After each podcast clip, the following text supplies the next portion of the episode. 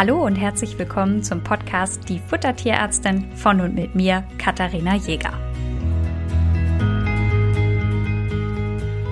In der heutigen Folge habe ich euch wieder ein Fallbeispiel mitgebracht. Und zwar lernt ihr den sechsjährigen Shiba Inu Rüden Barney kennen. Der sollte eigentlich elf Kilo wiegen und die Besitzerin hat sich an mich gewandt, weil er diese elf Kilo so ganz langsam verlassen hat. Also es ist einfach aufgefallen, dass er in letzter Zeit an Gewicht zugenommen hat. Und jetzt ist die Frage, wie stoppt man das, dass das eben nicht noch mehr wird und ob das eventuell an der Ration liegen könnte. Das Ganze habe ich mir mal angeschaut. Aktuell bekommt er 170 Gramm Trockenfutter. Das steht einfach in einem Napf, kann er sich frei bedienen. Ich sage jetzt hier in dem Podcast meistens nicht, welche Firmen das ist, weil es für die Fallbeispiele gar nicht mal so relevant ist. Was an dieser Stelle relevant ist, ist, kann ich dieses Futter überprüfen? Habe ich alle Daten zur Verfügung? Und ja, das ist der Fall. Das heißt, der Hersteller dieses Futters hat alle Daten zur Verfügung gestellt. Ich habe alle Analysedaten und somit kann ich auch eine fundierte Aussage treffen, ob dieses Futter geeignet ist oder nicht. Das heißt, welche Futtermittel für wen geeignet sind, hängt von sehr vielen individuellen Punkten ab. Aber wenn ihr nicht alle Daten zur Verfügung habt, lasst die Finger davon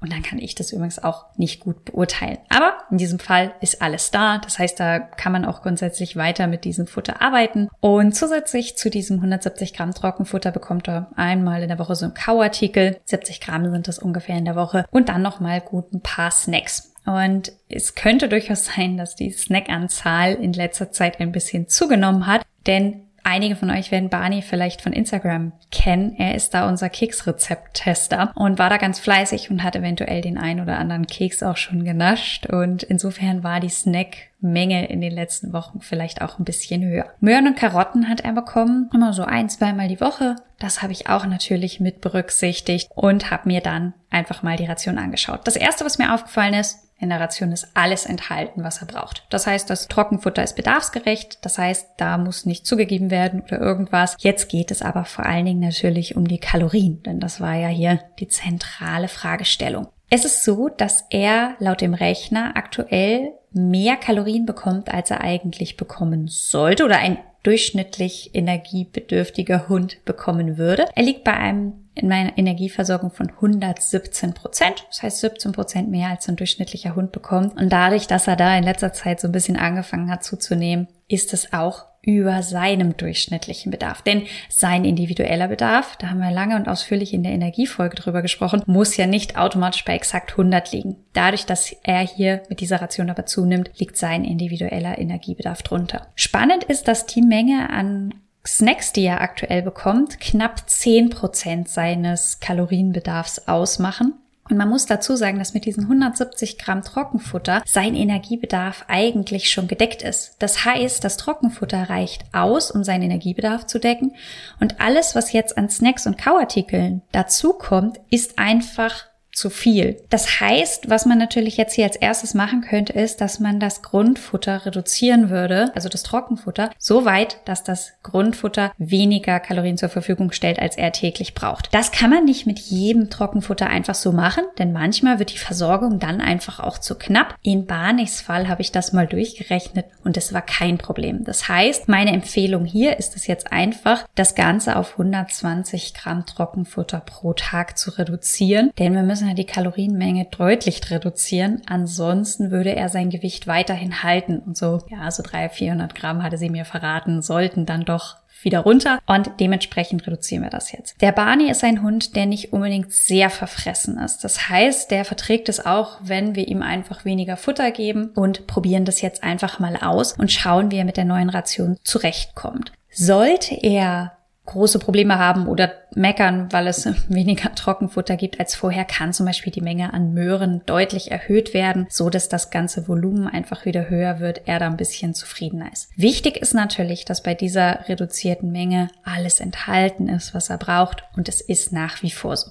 Das heißt, meine Empfehlung hier an der Stelle 120 Gramm Trockenfutter, die Snacks wie bisher. Natürlich könnte man sich jetzt auch fragen, wäre es nicht einfacher gewesen, wenn die Snacks, die in letzter Zeit mehr geworden sind, ursächlich dafür sind, dass Barney zugenommen hat, einfach zu sagen, naja, dann reduzieren wir die Snacks wieder. Ja, hätte man natürlich auch machen können. Und das ist in der Ernährungsberatung oft so, dass es nicht nur einen richtigen Weg gibt, sondern ganz viele Wege. Aber Barney hat ja unter anderem deswegen mehr Snacks bekommen, weil auch einfach mehr Training notwendig war oder halt einfach auch mehr trainiert wurde. Das heißt, aus meiner Sicht, die Snacks hier einfach wegzulassen, wäre nicht der richtige Weg. Das heißt, die Überlegung ist, kann ich das Trockenfutter so weit reduzieren, dass die Snackmenge weiterhin gleich bleiben kann. Natürlich kann man auch einen Teil des Trockenfutters als Snacks nehmen. Ne? Wenn, wenn ich einfach Leckerlis brauche und der Hund das gut im Training nimmt, kann ich natürlich das Ganze einfach abziehen und habe dann auch eine ganze Menge Snacks zur Verfügung. Das ist natürlich ein großer Vorteil, den das Trockenfutter mitbringt. Grundsätzlich, aber gerade der Kauartikel, der ist ja auch was für die Beschäftigung, würde ich darauf nicht unbedingt verzichten. Und dadurch, dass hier nicht mal ein Futterwechsel notwendig ist, kann einfach dann die Menge entsprechend reduziert werden. In dem Moment,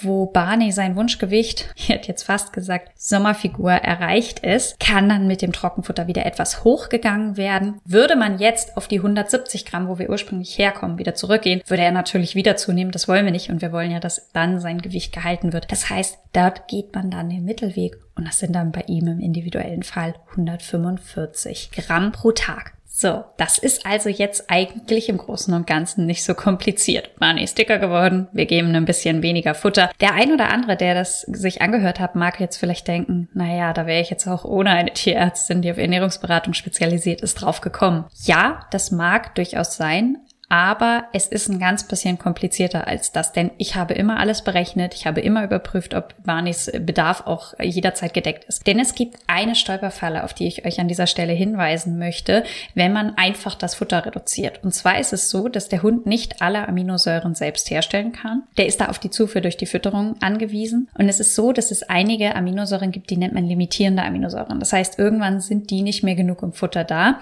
und der Hund braucht diese Aminosäuren aber. Was dann passiert, passiert, ist, dass er seine eigene Muskulatur abbaut, um diese Aminosäuren wieder zur Verfügung zu haben. Denn Aminosäuren sind Bestandteile von Protein, Protein sind in Muskel, ist also ein relativ einfacher Weg, seinen Aminosäurevorrat wieder aufzubauen, wenn man seine eigenen Muskeln abbaut. Und natürlich wird dann der Hund auf der Waage auch leichter, denn Muskulatur hat natürlich auch Gewicht, aber das ist auf keinen Fall das, was wir wollen, denn wir wollen ja Fett, also Substanz, die wir überhaupt nicht brauchen, verlieren und nicht Muskulatur. deswegen ist es immer sinnvoll, bei einer Reduktionsdiät sich anzuschauen, wie viel Protein ist enthalten, wie weit kann ich das Protein reduzieren, damit der Bedarf einfach noch gedeckt ist. Und deswegen ist es sinnvoll, sowas halt auch einfach durchrechnen zu lassen und einfach überprüfen zu lassen. Da weise ich einfach an dieser Stelle darauf hin, dass natürlich dieser Fall recht einfach klingt, aber das deswegen so einfach ist, weil wir erstens vom Hersteller alle Daten hatten und zweitens ich das Ganze einfach berechnen kann, dementsprechend dann auch guten Gewissens sagen kann, ja, mach einfach weniger Futter. Das geht nicht bei allen Futtern. Also teilweise ist es dann wirklich so, dass man in so einem Fall wie bei Barney sagen muss, nee, wir müssen jetzt das Futtermittel wechseln, gerade wenn es einfach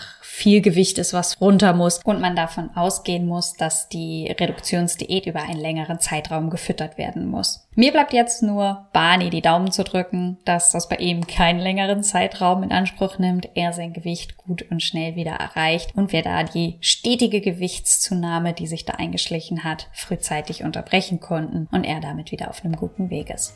Ich freue mich schon auf die nächste Folge und sage bis bald.